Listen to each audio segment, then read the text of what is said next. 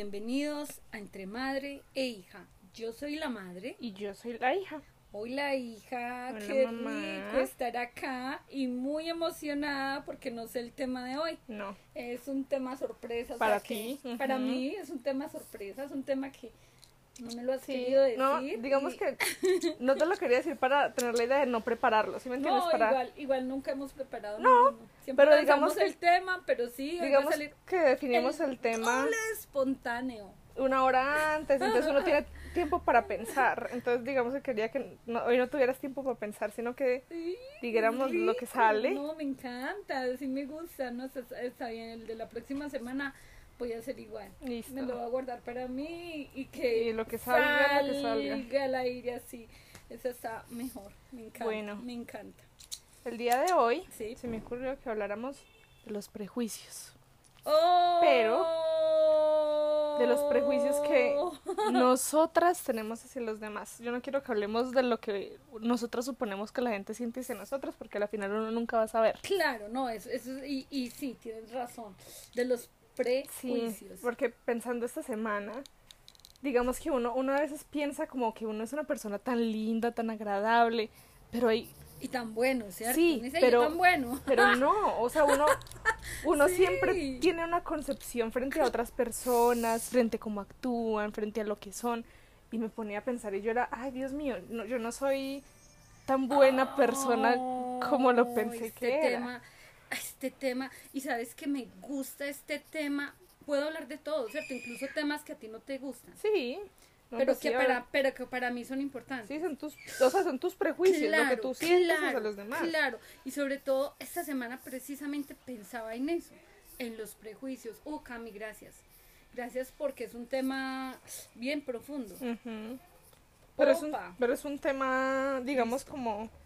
Y que, cada uno, y que cada uno lo va a hablar desde donde lo ve y ya, yo ni siquiera te voy a decir no, sí, no, porque ese es otro prejuicio, poderte decir no, Claro. sí, no, no, es tu Cada, mundo, cada uno tiene una concepción completamente concepto, diferente. claro, son tus vivencias, es tu interior, es tu ser, es, es lo que habita en ti, y yo no puedo opinar frente a lo que habita ni en ti ni en nadie, precisamente por eso, por a veces querer opinar frente al otro la vida de los donde demás, eso es un prejuicio, ese sí. es el prejuicio oh bien inicias Bueno. quieres iniciar Digamos que yo, por ejemplo, yo en- cuando yo era chiquitica, desde adolescente, ahorita en la universidad que pasé, siempre hay algo que me ha pasado y es que yo juzgo a una persona sin conocerla. Y es muy normal para mí, y, y inclusive tú o mi papá siempre me han dicho, espera conocer a la persona, porque yo ya con verle la cara a alguien, yo decía como, ah, no, no me la voy a llevar bien con esta persona, esta persona me va a caer mal. Y de alguna persona yo misma me estaba precipitando en la situación y de pronto terminaba siendo así, o había momentos en los que yo te volvía a contar a ti, mi papá y me decían como, ah, ¿sí ves? En los que yo veía a un profesor, veía a uno de mis compañeros y yo decía como, ay no, pasó esto y esto, y una simple actitud ya como que me hubiera, me vendía toda la relación. Y eso es un prejuicio. Sí. Yo no conocía las, yo no, no me daba la oportunidad de conocer a una persona antes de juzgarla y creer que esta persona ya iba a hacer algo para, mejor dicho, sacarme la piedra. el enojo Sí. enojarte Sí, sí, sí, pues como expresión. Entonces, de alguna manera, desde, desde chiquita soy así. Con mis compañeros, en el colegio me pasaba, en la universidad me pasaba mucho. Cada vez que tenía un profesor, yo era, no, este profesor me cae mal. Y terminaba haciendo todo lo contrario. podemos hacer algo, yo te puedo proponer también hacer algo adicional a esto. O si pues si tú me lo Dime. permites porque igual es tu tema y te lo quiero respetar. Sí. Podemos de una vez decir cuál es el cambio que queremos generar o qué es lo que yo quiero desde esta reflexión tan bonita y tan interesante que he decidido cambiar en mi vida. Sí. Por ejemplo, tú con eso qué quisieras cambiar en tu vida. Pues digamos que yo no voy a decir de, uno, de un, que de la noche a la mañana voy a cambiar, ¿sí me entiendes? Es difícil. Uno siempre, así no quiera, uno está juzgando a alguien por la forma en que se viste, en la forma que tiene peinado. Yo salgo a la calle y yo ya digo como, ah, esta persona, ta, ta, ta, con una, solo con una mirada, ¿sí me entiendes? Esta es nuestra naturaleza. Somos seres humanos a la final. Pero digamos que, pues sí, la idea de cambiarlo y de no precipitarme, de pensar dos veces antes de juzgar. Yo pienso que eso no, yo, pues voy a, voy a dar mi opinión, ¿sí? Sí. Yo pienso que eso no está en la naturaleza del ser humano. Yo pienso que el ser humano por naturaleza es un ser muy maravilloso. Lo que yo digo que es la cultura. Es lo que culturalmente hacia donde nos hemos dirigido la humanidad. También. Eso es como algo que yo he pensado. Yo digo, no, los seres humanos. Yo pienso que los seres humanos, pienso yo, dentro, de alguna manera, tene- si tú miras, por ejemplo, los animales, y nosotros em- somos mamíferos, Sí. somos animales conscientes, pero somos animales. mm, mira los animales tan tiernos y tan lindos que son. Obviamente ellos pelean por su territorio, ellos se mantienen, super- digamos, supervivencia. de supervivencia. Yo pienso que los humanos, desde esa parte de supervivencia, ¿cierto? Pues porque si me van a matar, yo, y es normal, Claro, uno reacciona, claro, uno reacciona. Pero hay muchas cosas que son culturales, Sí, ese sí, tipo sí. de cosas, ¿no? Pero muy interesante. Yo voy a, a- a dar mi concepto frente al- a, a esa parte de juzgamiento. Frente a tus prejuicios. Al- frente, a, mis los míos prejuicios, los no, tuyos. sí. frente a los míos. Obviamente voy a hablar de eso. Y voy a tomar un tema muy actual acá en Colombia y es lo que está pasando eh, con la crisis social, la explosión social que hay.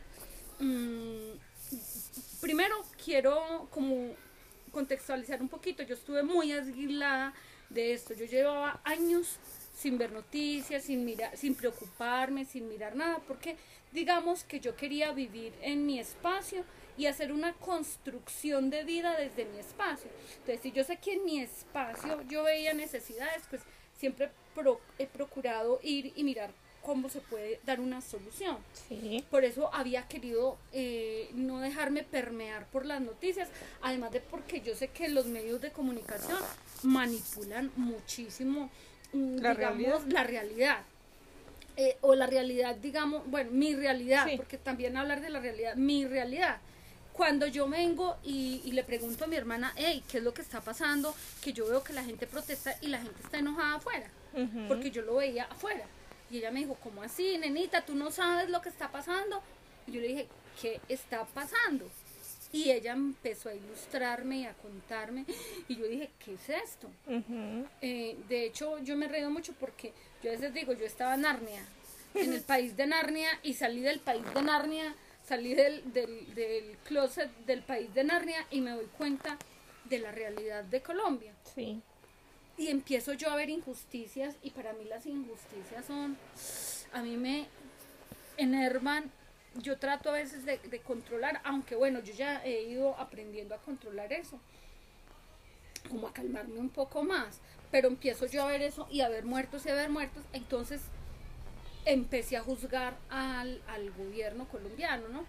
Y uno mirar un lado nada más. Pero en estos días haciendo una reflexión muy interesante, además de que yo estoy eh, mm, participando en unos encuentros de PRH y estoy haciendo unos grab que la verdad me han cambiado mucho mi vida, mucho, mucho en positivo. Tu perspectiva, sí. Ay, sí, me han, me han dado como, me han oxigenado mucho esos grab. Entonces me ha permitido, y esta semana he mirado a eso. Yo digo, bueno, yo estoy juzgando solo el lado de los jóvenes, pero también tengo que empezar a juzgar el lado, o no a juzgar, a ver, no quiero juzgar. He mirado el lado de los jóvenes, pero también quiero mirar el otro lado. Porque es que hay que mirar todos los lados cada uno maneja su propia verdad desde el lugar que sea. Entonces, mm, también estoy tratando como de ubicarme desde el otro lado del gobierno, desde el otro lado de la gente. He estado mirando sin, sin, digamos, sin perderme la realidad de que hay muertos de lado y lado. Yo, yo lo que no consigo es eso. Uno, la violencia. Dos, que haya que matar para poder tener un diálogo. Entonces, esa es la parte, pero estoy tratando como de no juzgar ni siquiera al otro lado, porque llegó un momento en que yo ya estaba sintiendo enojo por el otro lado, mm, estaba sintiendo enojo hacia el gobierno, estaba sintiendo enojo, es más, estaba hasta sintiendo que, que me quería ir del país, y yo, ay no, me quiero ir de Colombia, no quiero vivir en Colombia, y si vuelven y ganan esos de que están en el gobierno de ahora, definitivamente me voy de este país, ¿sí me entiendes? Sí. Entonces, no, esa tampoco es la, la, Actitud. digamos, lo que yo debo tener, o la actitud, no es salir corriendo y dejar, no, yo pienso que tengo que sentarme a hacer una reflexión mucho más seria una, y una reflexión diferente, y yo pienso que, pienso yo, que las soluciones no están ni en gritarnos, ni en matarnos, ni en golpearnos, de ninguno de los dos lados, porque me estoy poniendo, estoy tratando de ponerme de forma empática hacia los dos lados. Yo pienso que la solución están en las urnas el próximo año. Es ahí donde estoy tratando como de tener esa comprensión. Sí.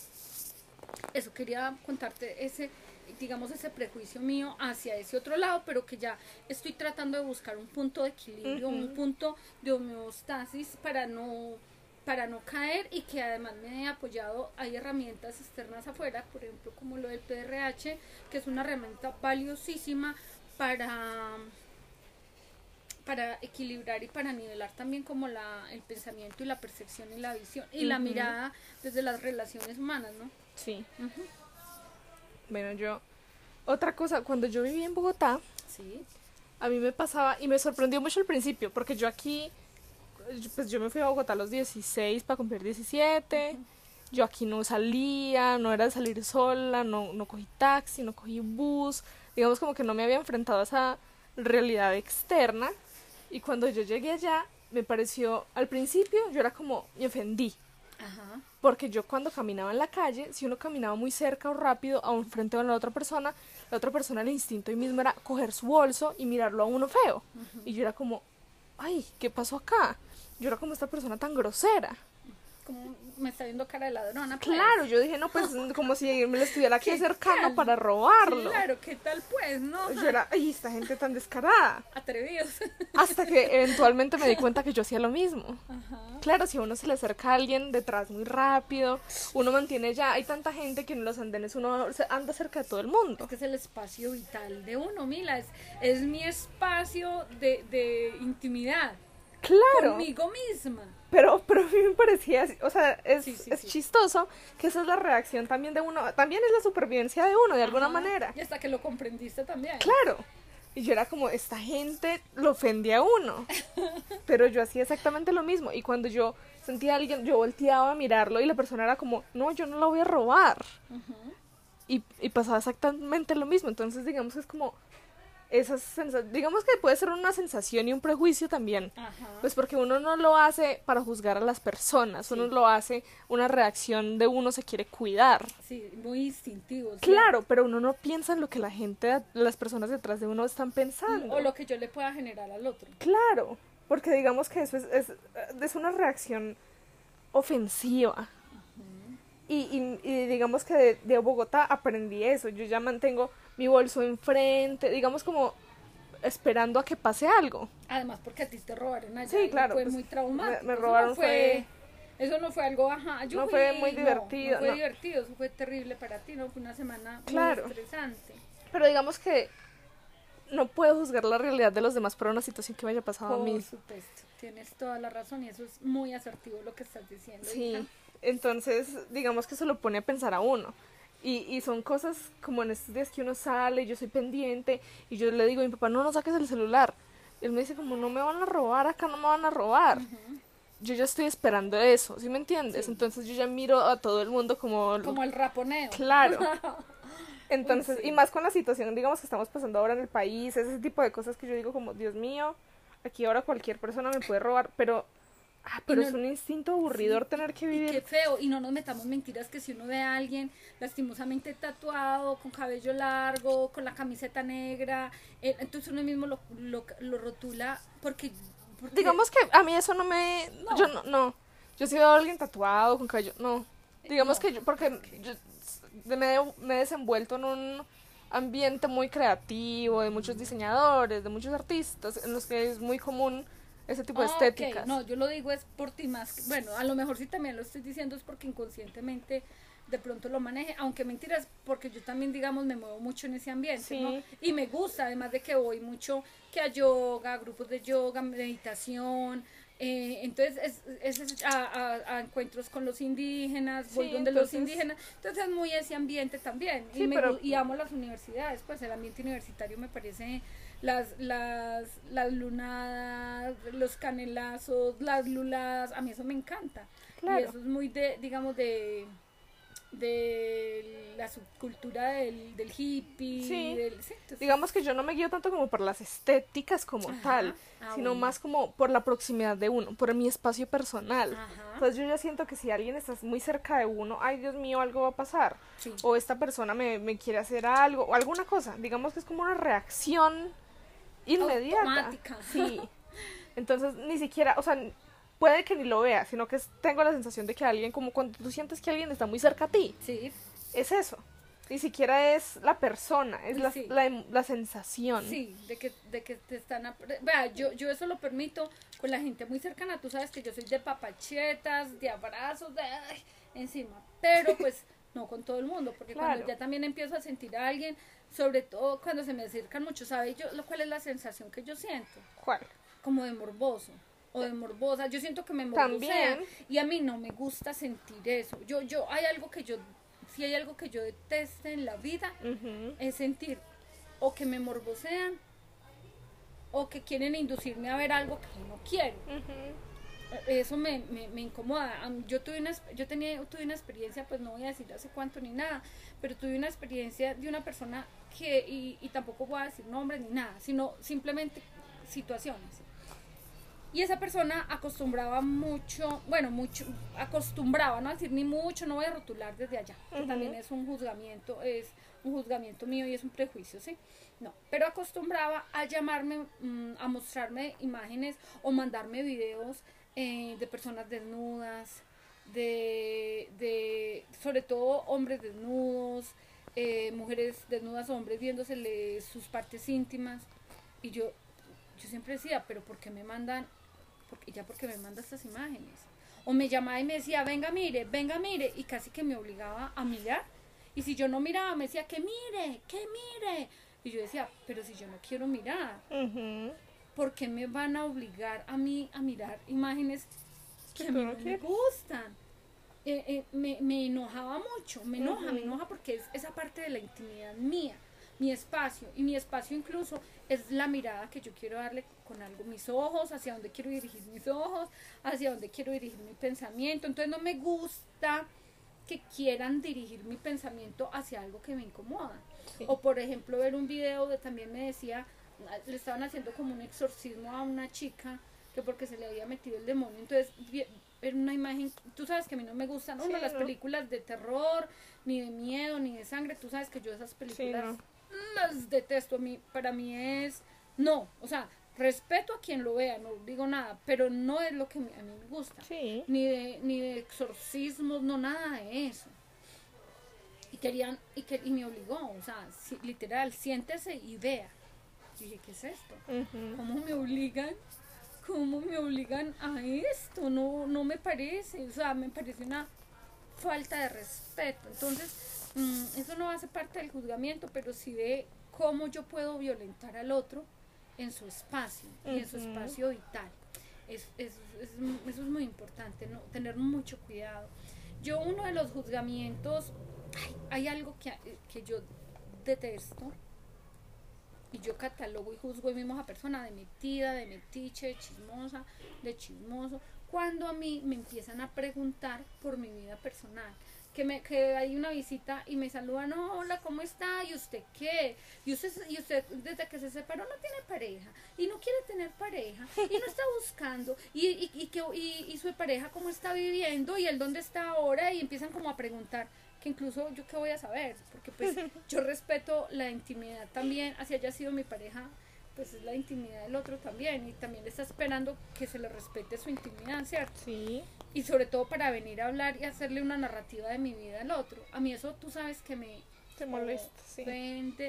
O cuando yo veo que salgo y alguien está mirando por la cortina por la indijita. ¡Ah! Camila, a mí eso me parece. Y yo juzgo a esas personas, yo, ¡ay!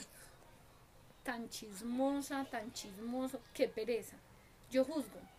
Y también es un juzgamiento, ¿por qué? Porque yo no sé por qué está mirando por la indija. A lo mejor. A lo mejor no es ni a ti. a lo mejor no es ni a mí, a lo mejor le hace daño el, el- el- la luz del sol, a lo mejor es muy temerosa y es muy miedosa y no quiere que nadie la vea o lo vea, a lo mejor tantas cosas que puede pasar. Entonces he ido teniendo una comprensión de eso y yo ya, ah, yo ya cuando salgo, sobre todo porque hay alguien donde yo, en el espacio vital donde yo estoy, que mira mucho a través de por la lindijita la cortina.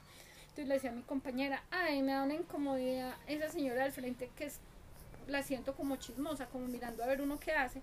Pero mira que que lo he ido comprendiendo. De hecho, el PRH me ha ayudado a comprender esa parte y entender que no, no tengo por qué juzgar a la otra persona porque lo que tú dices puede que no sea ni a mí, puede que sea, no sé, tantas situaciones que puedan pasar, ¿cierto? Más allá de yo no soy quien para juzgar o para tener un prejuicio frente a alguien y casi que rotularlo y categorizarlo en, en esa condición de chismosa o de chismoso, que además es un término muy despectivo, ¿no? Sí. Sí, ese es como un, un prejuicio que tenía. Bien. Dos prejuicios ahí. Yo, yo que, yo, yo me gradué de diseño de modas. Sí. Y yo no era una persona que yo iba a la universidad. O sea, yo, la- la- algo que la gente no piensa del diseño de modas es que simplemente es dibujar, es coser. Yo no dormía a veces, yo no, entonces, lo último que yo pensaba eran, ay, me voy a vestir bonito para ir a la universidad, me voy a peinar, me voy a echar maquillaje. No, yo me despertaba, me bañaba, a veces me bañaba el día anterior y no me bañaba el día. me ponía un buzo grande porque qué frío, me ponía un pantalón, unos tenis, a veces sucios, y me iba. Entonces digamos como que no, no, no reflejaba mi carrera en lo que yo vestía. Pero eso no, o sea, eso no le quita a uno como para uno mirar a alguien y decir como, ay, ese como está mal vestido. Pero pues yo no me miraba al espejo en ese momento, ¿sí me entiendes? Uno no lo piensa. Sino que, no sé, estaba como mi, mi cabeza ya predestinada a, a mirar ropa. Por lo que es lo que me gusta. Pero uno juzga sin, sin pensar como, oiga, yo estoy exactamente pasando por la misma situación. ¿Quién sabe si está igual de vestido que yo porque no durmió, porque ahora después tuvo de tiempo de comer? Esas son cosas que uno no piensa Ajá. sino que uno simplemente ve y eso es, eso es lo que a uno se le pasa por la cabeza. Y digamos que al principio uno no dice como, ay, tan maluco estar en este espacio, no. Simplemente son opiniones y claro, también es por la cultura, por lo que tú decías. Uno está como, yo me acuerdo, yo en una clase, en una de mis clases de cultura al vestir, que el profesor nos explicaba cómo uno cuando está saliendo a la calle se está poniendo al mundo para ser observado Sí. uno es el que está dando la oportunidad de que alguien opine de uno simplemente porque lo van a ver en la calle. Entonces la gente tiene opiniones, la gente ve a alguien y no y por lo general no tiene un pensamiento en blanco, ¿sí me entiendes? Ajá. Sino que la gente ve a alguien y dice como, ay, tan bonito, tan feo, es alto, muy bajito. Siempre va a haber una opinión sobre alguien. Así sea como de, ay, tan interesante, mira, ese está entrando a tal lugar. Entonces digamos que esos son prejuicios, digamos, que yo digo que son muy difíciles de dejar ir. Sí. Yo me acuerdo una vez, que yo no me acuerdo si te dije a ti o a mi papá, que dije, esta semana no quiero opinar de nadie. Voy a dejar los prejuicios atrás.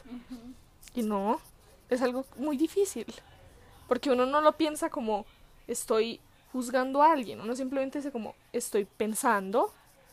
A veces para uno es un pensamiento, pero no es la realidad del otro. Nadie sabe la realidad del otro. Entonces digamos que cuando uno simplemente está pensando y está opinando para uno, uno está juzgando. Porque uno no sabe quién es el otro, cómo piensa, qué hace, por qué lo hace. Claro, total. Uy, sí. Bueno, yo, yo, mis, mis, bueno, yo tengo un prejuicio. Tú sabes que yo no soy prejuiciosa ni con la gente en su forma de vestir, ni con el mendigo, ni con alguien que tenga una discapacidad, ni con las personas homosexuales, ni con, na- con nada de eso. Soy muy defensora además de los derechos y que cada persona mm, maneja su mundo como quiere. Y, y me he considerado muy respetuosa desde allá.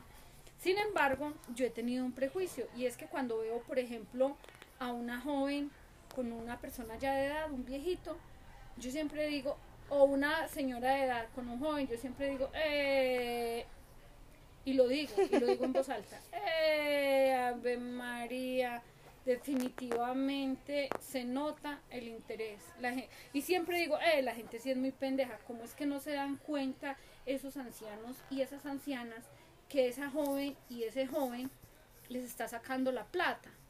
Eh, no, no, María, le digo yo a mi hermana, entonces, o a ti, o al que sea, yo, eh, yo cuando llegue a una edad así, yo prefiero estar sola, yo no, yo no voy a estar con alguien joven para, para darle mi plata. O sea, yo tengo el prejuicio de que el que está con alguien de mayor edad es porque está sacando la plata. Sí. Y siempre he tenido el prejuicio de que esa persona que está sacando la plata es perezoso para trabajar. Es, es- es algo, ¿sí me entiende? Sí. Y, y puede que no sea así, puede que se enamore, ¿no? Puede que, pero siempre he juzgado esa situación de que uno, o de que se están aprovechando del viejito. Entonces yo a veces digo, yo no sé quién se está aprovechando de quién. Si el viejito o la viejita del más joven. Y, y me da mucho enojo porque yo tengo una hija, entonces siempre salgo con esa. Yo tengo una hija de la edad de esa joven. Uy, qué rabia. Eh, es, es como eso. Ese es un prejuicio. Y otro prejuicio que tengo es que cuando las parejas se separan, Sí. en el caso particular mío, yo siempre digo, claro, se van a separar para estar con una mujer más joven que uno. Como uno ya está viejo, entonces lo van a uno a desechar. Y, y, y tengo ese prejuicio y lo digo, y lo digo porque, y, y soy honesta, porque no quiero engañarme ni engañar a nadie, menos a ti. Y ese es un prejuicio que tengo, por ejemplo, con tu papá. Entonces yo soy, claro, él se separó de mí para poder estar con alguien más joven. Claro, como ya estoy viejita, como ya soy mayor, como ya estoy esto, como ya estoy esto. Entonces, ah, claro, quiere estar con alguien mejor. E- Ese es un prejuicio también. Y muy grande. Sí. Que la que tiene que solucionarlo soy Eres yo. tú, Claro, sí. soy yo. Estás en mí. Oh. De alguna manera te estás menospreciando. También, claro, total. Aparte de que, de que estoy respetando al otro, porque lo estoy poniendo ya en un... también lo estoy respetando yo. Sí, pero es algo que es lo quiero vida. decir, pero es Sí. algo que quiero decirlo porque Somos cuando uno lo dice, lo procesa y cuando uno lo procesa lo saca el consciente y cuando uno lo saca en el consciente lo ve y cuando uno lo ve uno dice, ah, bueno, tengo dos salidas, o me quedo en el problema y en el dilema me y me hundo o me muevo de ahí y doy otra mirada, entonces dejo mirar ese paisaje, pero giro la cabeza la- hacia la izquierda, hacia la derecha, volteo mi cuerpo para ver, para ver otras situaciones Y otra realidad. y otras realidades. Entonces, ese es un juzgamiento que, que yo acostumbro, esas dos, esas dos cosas, ¿es Ujú. ¿cierto? Y siempre el creer que alguien más joven que esté con otra persona, bueno, esa es una. Y otro juzgamiento que yo tengo es que si yo me llegara a conseguir una pareja, y siempre lo he dicho, ah, no, tiene que ser alguien mayor que yo, tiene que ser de 51, 52 para arriba, porque si es alguien menor, no, ¿qué tal? Yo no me puedo enamorar, no, no me lo permito, no, no, no, y siempre he sido como muy resistente. ¿Eliminó? ¿Ah? ¿Eliminó qué? Lee Min-ho, ese actor tan lindo. Es un actor coreano que se llama Min-ho, que actúa en Bo- Boys and the Voice over flowers. Boys on the Flowers. ¡Ay, que me encanta! ¡Ah! Yo lo miro y yo digo, Dios mío, ¿qué es este hombre tan hermoso? Me deja así como pop. Y tiene 37 años, imagínate. Y yo soy, y si lo tuviera enfrente, ¡ay! No, no, no, no, no, no. Pero sí, pero, pero no, pienso que no. Yo pienso que es más una admiración desde allá, pero ya Ah, sentir bueno. que voy a estar con alguien menor que yo, ni, No. ni 50, no, es una, precisamente por el juzgamiento de sentir que si están conmigo es porque no se acercan porque me quieren o porque les intereso, sino porque hay un interés distinto. Claro, pero eso entra, eso entra en las preconcepciones que uno mismo se hace. Es cultural, hija. Que no son realidades porque ni siquiera ha pasado. Claro, pero, pero pues es bien, eh, lo que tú dijiste ahora es una verdad, es que eso Sí. no se quita de la noche a, la, mañana, Es, y es, es algo que tra que trabajar, y Difícil. que difícil, dificilísimo. Por eso estoy, estoy, y, y tú sabes más que nadie que yo soy una persona que he buscado mucho ayuda, estado Sí, con sí, sí. psicólogos, con terapeutas, con sexólogas, en reflexología, y en reflexología no es solo que te cogen el pie, no, es que te hablan de tu vida, es que te hablan del dolor que sientes. Por ejemplo, mm, Nidia, que es la que trabaja conmigo en reflexología, ay, me duele ahí, y tú has tenido esto, y tú esto, y tú, ay, sí, me separé, güey", y empieza uno el proceso a llorar, a llorar, a llorar, y ella a ir masajeando, a ir tocando esa zona y a ir sanando también. y, y, y en meditación, en mindfulness, o sea, es- yo me la paso en el PRH, o sea, me la paso buscando, y yo digo, hijo puchica, ay, güey madre, si yo me paso buscando, y, y, y, y, mire lo difícil, y eso es otro prejuicio tengo, que ya te lo voy a decir, si yo me paso buscando cómo serán aquellas personas que no buscan ayuda, y es un prejuicio de qué, de creer que todo el mundo necesita ayuda, puede que haya gente que no la necesite, y hay gente que vive bien, es más, que pueden vivir de una forma muy saludable y que de pronto nunca han ido ni donde el terapeuta, ni donde, ¿por qué? Porque todos los seres humanos somos distintos, Sí. porque todos somos distintos y no quiere decir que todo el mundo necesite un terapeuta, que todo el mundo necesite ir a meditación, que todo el mundo, no, hay personas que posiblemente no han pisado jamás eso y viven en una humildad y en una capacidad y que y viven en un respeto hacia el otro que no necesitan nada de eso y que viven su vida de una forma sencilla, humilde, pero feliz. Ese es otro prejuicio, ¿no? un prejuicio, otro prejuicio, que hay que tener plata para ser feliz, o sea, porque yo digo, ay, pues pucha, yo ahorita no puedo porque no tengo para viajar. Y siempre he creído que el tener dinero para poder viajar y que el viajar me da la felicidad y que el salir, ¿sí me entiendes? es algo que, que, lo tengo como, como metidito acá, entonces yo soy, eh, pero yo no necesito irme en avión para ningún lado ni conocer nada para ser feliz, yo puedo irme para el aeropuerto Matecaña a ver aterrizar aviones y, ser feliz. O puedo irme a sentar a un cafecito a trabajar en mi computadora y ser feliz. Pero a veces es el prejuicio de sentir que, que si no hay algo más, entonces no se puede ser feliz. Es la idea de comparar la vida de los demás con uno. Claro, y cuando uno compara la vida del otro con la de uno, pues siempre habrá una infelicidad o, o, o, una no completud, porque pues obviamente me falta. Cuando yo miro ese otro espejo del otro, ese espejo siempre me va a faltar. Siempre hay un lado inacabable que, que, no, que no va a estar, porque yo no tengo ese mundo del otro. Por eso ese compararnos, es estar mirando al otro, es estar más fijado en los ojos del otro que fijado en mi interior, me trae mucha infelicidad y mucha tristeza, ¿cierto? Entonces, no, vámonos con una invitación entonces hoy. Yo diría que es a reflexionar cada vez que tengamos un pensamiento frente a los demás, lo hagamos consciente, porque al final no va a ser fácil, el, no les voy a decir, ay, no, es que tenemos que dejar de juzgar, no, no va a pasar, seguro no va a pasar, pero hacer reflexión y pensar por qué estoy opinando frente a la vida de los demás. Probablemente es un reflejo de la vida de uno mismo. Y simplemente es como tratar de trabajar entre uno para sacar lo mejor que uno puede en vez de tener que opinar frente a la vida de las personas que uno ni conoce. Ajá.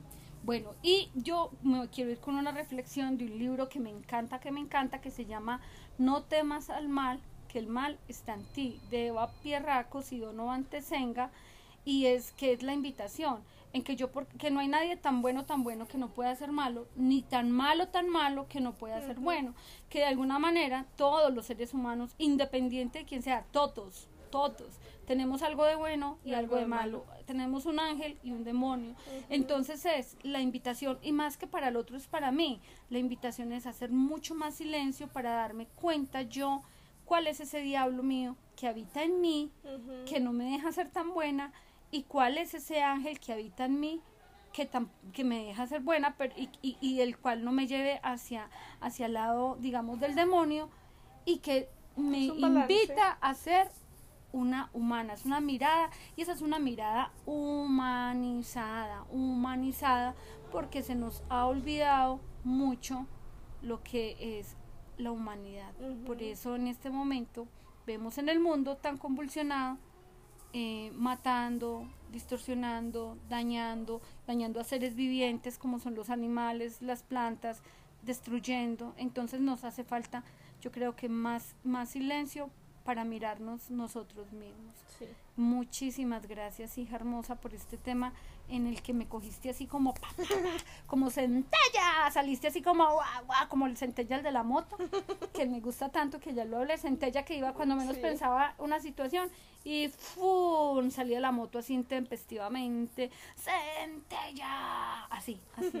salió el tema de hoy y me gusta, me gustó mucho. Muchísimas gracias, hija. Gracias a todos Te por amo y a todos les deseamos una vida muy feliz. Y nos vemos la y otra nos vemos. chao. chao.